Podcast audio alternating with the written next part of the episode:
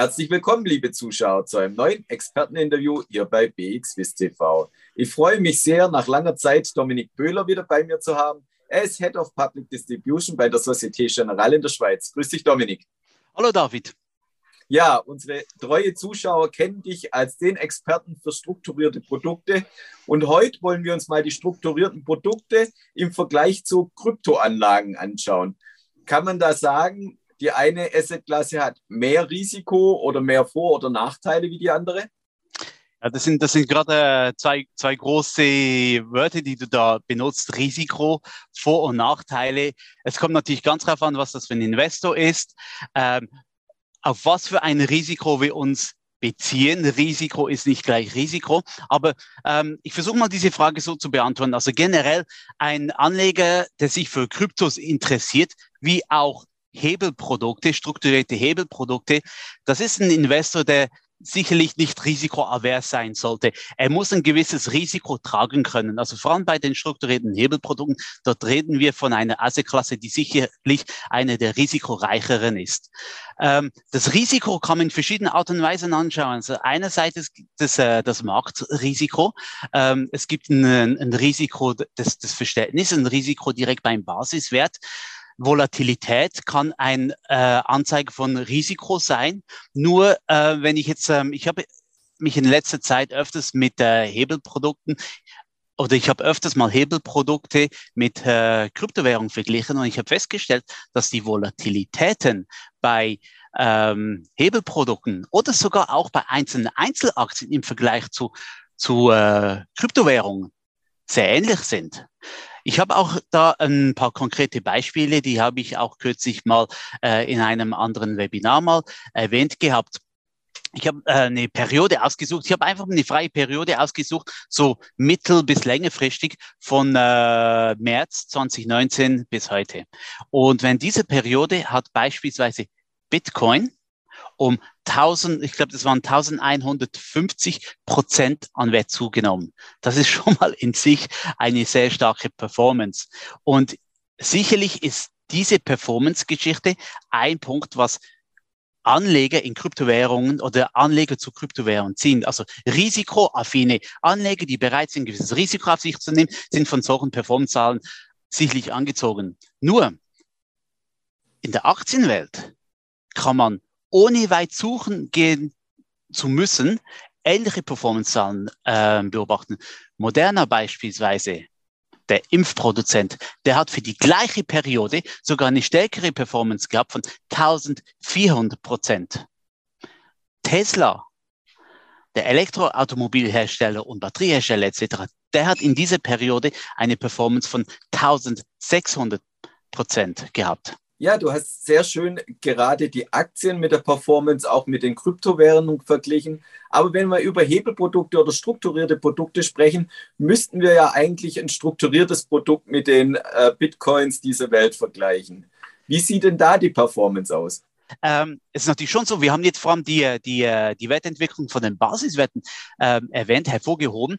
Wenn man, ich, ich habe ein paar Produkte ausgesucht, hätte man, hätte man dazu mal auch ähm, auf beispielsweise die Tesla-Aktie, ein konservativer Mini-Future, also das ist ein, ein ähm, relativ stark gehebeltes, also ein, ein konservativer Mini-Future ist natürlich weniger stark gehebelt als ein aggressiver Mini-Future, also ein konservativer Mini-Future investiert, dann hätte man heute eine Performance erzielt von 2750 Prozent im Vergleich zum Basiswert von 1600. Und nochmals zur Erinnerung, Bitcoin generell, wenn diese Periode was eine Performance von 1100 Prozent, also 2750 Prozent.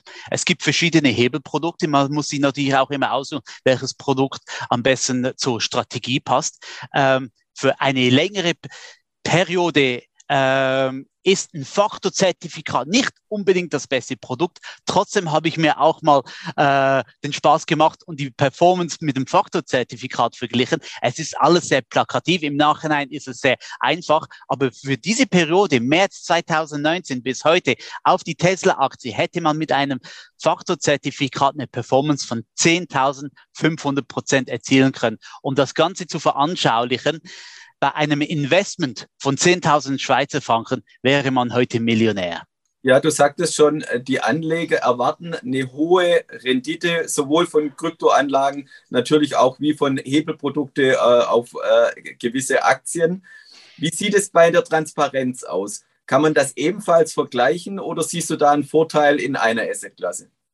Ja, also ich, ich, ich das ist jetzt äh, meine persönliche äh, View ich habe durchaus mich äh, mit Kryptowährungen auseinandergesetzt, aber ich bin natürlich auch ein Aktienmensch.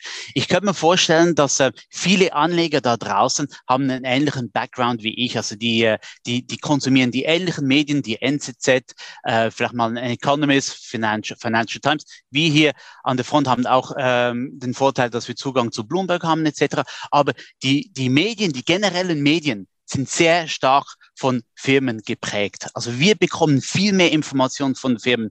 Wenn man sich die Zeit nimmt, um sich auch mit diesen Informationen auseinanderzusetzen, dann behaupte ich, dass es ein einfacher fällt, eine transparente View, eine Marktmeinung, die notwendig ist, um in ein strukturiertes Produkt zu investieren, zu produzieren. Bei der Kryptowelt gibt es schon auch spezialisierte Portale, wo man von solche Informationen bekommt, aber das sind viel mehr technisch getriebene Ansätze, die dann dazu führen, dass sich eine Kryptowährung so entsprechend bewegt. Ja, das Research bei den Kryptoanlagen ist sicher nicht nur so ausgeprägt. Ähm, sie gibt es ja auch schlichtweg noch nicht so lange äh, wie die Aktienwelt. Wenn wir noch den anderen Punkt anschauen, bist du dann insgesamt gegen Kryptowährung oder gegen Anlagen in Kryptowährung oder haben die auch ihre Daseinsberechtigung? Die haben absolut ihre Daseinsberechtigung. Ich bin sogar ein sehr großer Fan von Kryptowährungen. Wo ich vielleicht, und ich muss vielleicht hier noch äh, hervorheben, das ist meine persönliche View als auch Privatinvestor oder eine Person, die sich mit dem Thema auseinandergesetzt haben. Einerseits gibt es Kryptowährungen, die bieten interessante ähm, Anlagemöglichkeiten wie äh, der Proof of Stake. Das ist, äh, das, müssen, das müssen wir zusätzlich mal in einem separaten Webinar anschauen. Also das ist dann nicht direkt eine Anlage in der Kryptowährung und hofft, dass der Wert der Kryptowährung entsprechend an, an Wert gewinnt oder der Wert zunimmt. Ähm, ich finde, Kryptowährungen sind äußerst attraktiv, auch als ähm, Vehikel, um, um äh, Guthaben von A nach B zu bewegen. Wir müssen uns natürlich erinnern, dass wir hier in der Schweiz oder generell in Westeuropa einen riesigen Vorteil haben, dass wir ein sehr gutes Finanznetzwerk haben.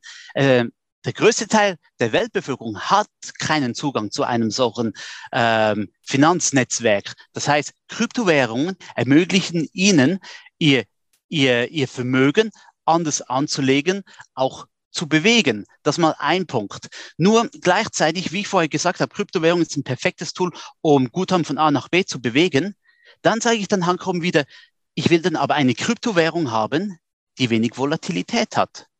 Bitcoin ist ein sehr volatiler, äh, ist eine sehr volatile Kryptowährung. Von dem her weiß ich nicht unbedingt, ob das eigentlich den effektiven Zweck einer Kryptowährung dann schlussendlich äh, ähm, bezweckt dann schlussendlich, oder? Also ich finde ich finde Kryptowährungen äußerst attraktiv, auch die zugrunde liegende Technologie, da wird da, da, die Zukunft unseres Finanzwesens ist eine gute Wahrscheinlichkeit, dass es stark auf diese, auf diese Technologien basieren wird. Selbst, selbst der Crypto Valley Journal aus Zug hat ähm, vor ein paar Wochen gesagt, der Zu, die Zukunft der, äh, der, der Kryptowährung-Welt gehört den Stablecoins. Das sind Kryptowährungen, die mehr oder weniger einen stabilen Wert gegenüber anderen Währungen aufhalten.